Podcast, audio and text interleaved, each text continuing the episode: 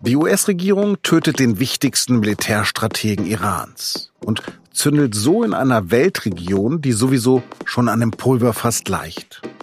Welche Bedeutung der Tod von Qasim Soleimani an der Eskalation am Golf hat, darüber habe ich mit Paul Anton Krüger, dem stellvertretenden Leiter der SZ Außenpolitik, gesprochen. Willkommen zurück nach unserer Winterpause bei Auf den Punkt, dem Nachrichtenpodcast der SZ. Mein Name ist Lars Langenau und ich wünsche Ihnen ein gutes und mit uns sicher informatives neues Jahr.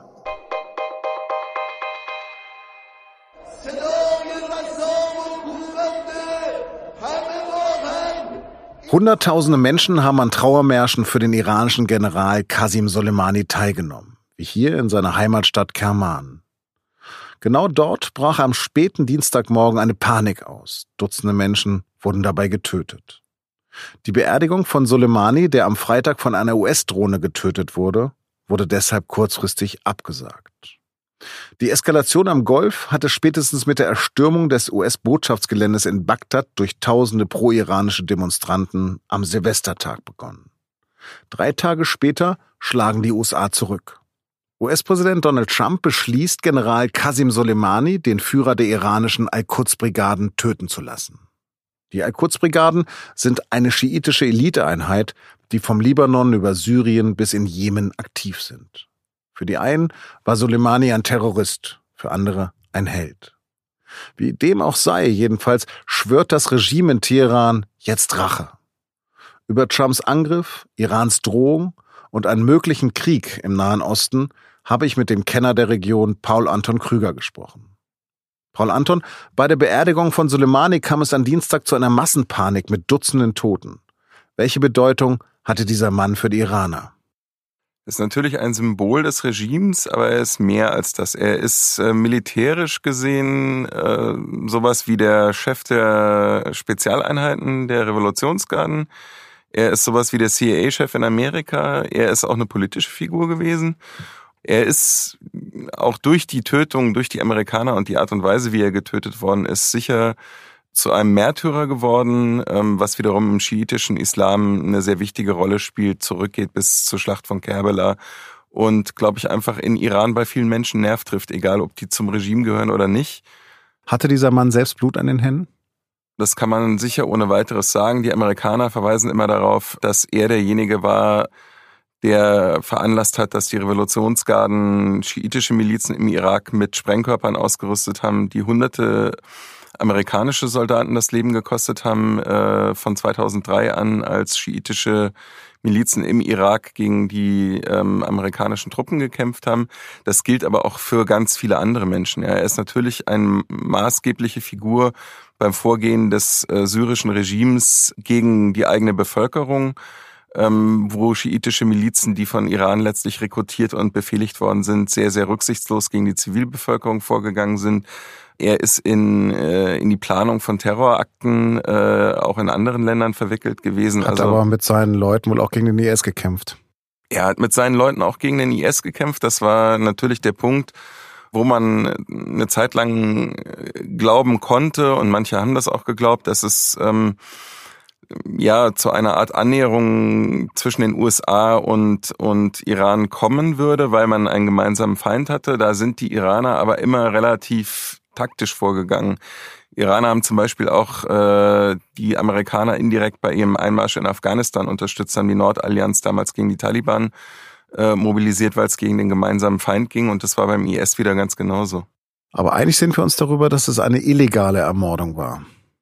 Ja, ich glaube, dass es für die, für die Reaktionen der Iraner und für die Auswirkungen in der, in der Region erstmal völlig egal ist, weil die Iraner werden reagieren, selbst wenn ein Gericht, ein internationales zu dem Schluss käme, dass es ein gerechtfertigter militärischer Angriff war, werden sie nicht auf ihre Vergeltung verzichten. Was hat Teheran jetzt als Reaktion angekündigt? der oberste Führer Ali, äh, Ali Khamenei hat äh, von schwerer Rache gesprochen. Da gibt's jetzt verschiedene Anhaltspunkte, ähm, wie das aussehen könnte. Es gibt Berichte, dass Khamenei in einer Sitzung des obersten Nationalen Sicherheitsrates gesagt hat, ähm, diese Vergeltung müsse offen gegen ein amerikanisches militärisches Ziel äh, von iranischen Kräften ausgeführt werden. glaube, da muss man nicht groß spekulieren. Es gibt ein, ein gewisse Parameter, glaube ich, die man nennen kann. Ich glaube nach wie vor, dass die Iraner ebenso wie auch die Amerikaner kein wirklich großes Interesse an einer massiven militärischen Auseinandersetzung im Nahen Osten haben. Die Regionalstaaten, die anderen, also Saudi-Arabien und, und die Emirate, haben das sicher auch nicht. Das heißt aber überhaupt nicht, dass es am Ende nicht dazu kommt, weil äh, es nochmal Fehlkalkulationen gibt und Leute eben Grenzen überschreiten. Wir können beide nicht in die Zukunft gucken, aber droht denn jetzt trotzdem ein größerer militärischer Konflikt am Golf? Also ich glaube, dass man äh, bei der Tötung von Soleimani schon sehen kann, dass sich beide Seiten in gewisser Weise verkalkuliert haben. Ähm, die Iraner haben offenbar geglaubt, dass sie äh, Nadelstiche weiterhin gegen Amerika, die amerikanischen Interessen äh, setzen können. Sie haben das mehrfach getan, ohne dass Amerika offen re reagiert hat. Also der Abschuss der amerikanischen Drohne, der Angriff auf die saudischen Ölanlagen, das alles ist ohne eine offene militärische Antwort von Trump geblieben. Und Trump hat eine sehr klare rote Linie gezogen. Trump hat mehrfach äh, über Irak und auch direkt den Iranern kommuniziert, dass wenn amerikanische Leben äh, betroffen sind, es eine, eine militärische Reaktion geben wird. Die hat es dann gegeben in Form von Luftangriffen auf diese schiitische Miliz, ähm, die für den Angriff auf den amerikanischen Stützpunkt im Irak verantwortlich war. Und als es dann eben ähm, den Versuch gab, schiitische Milizionäre dort ähm, vor, der, vor der Botschaft in Bagdad zu demonstrieren und diese auch zu stürmen, zumindest die, die äußere Umfassungsmauer, äh, hat er sich eben zu diesem Militärschlag gegen Soleimani entschieden. Heißt das denn jetzt, dass der Atomdeal völlig gescheitert ist? Der Atomdeal stirbt schon länger einen schleichenden Tod. Ähm, die Iraner haben sich Spielraum gelassen, sie haben nur gesagt, sie fühlen sich nicht mehr gebunden.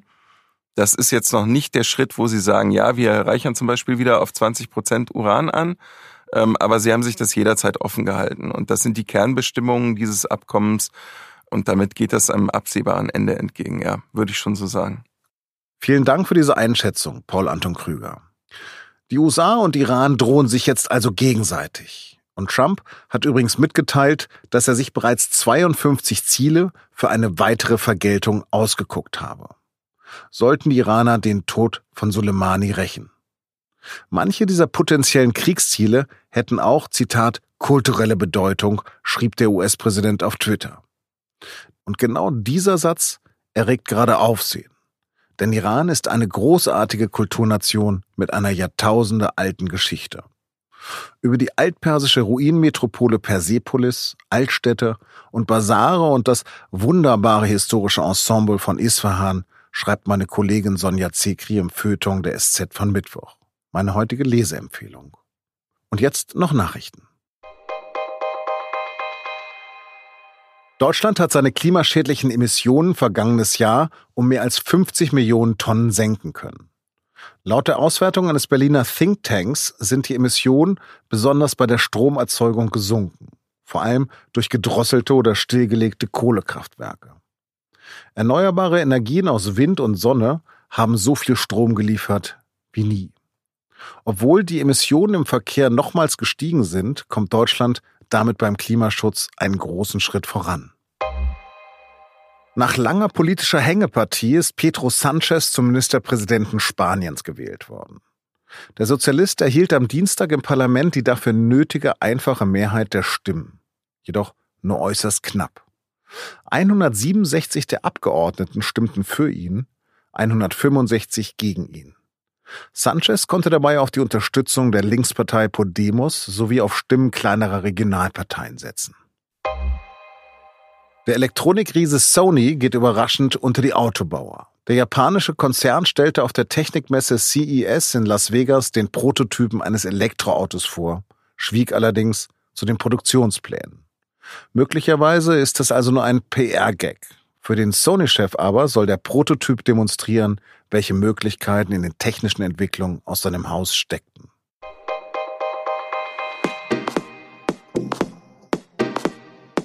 Das war auf den Punkt.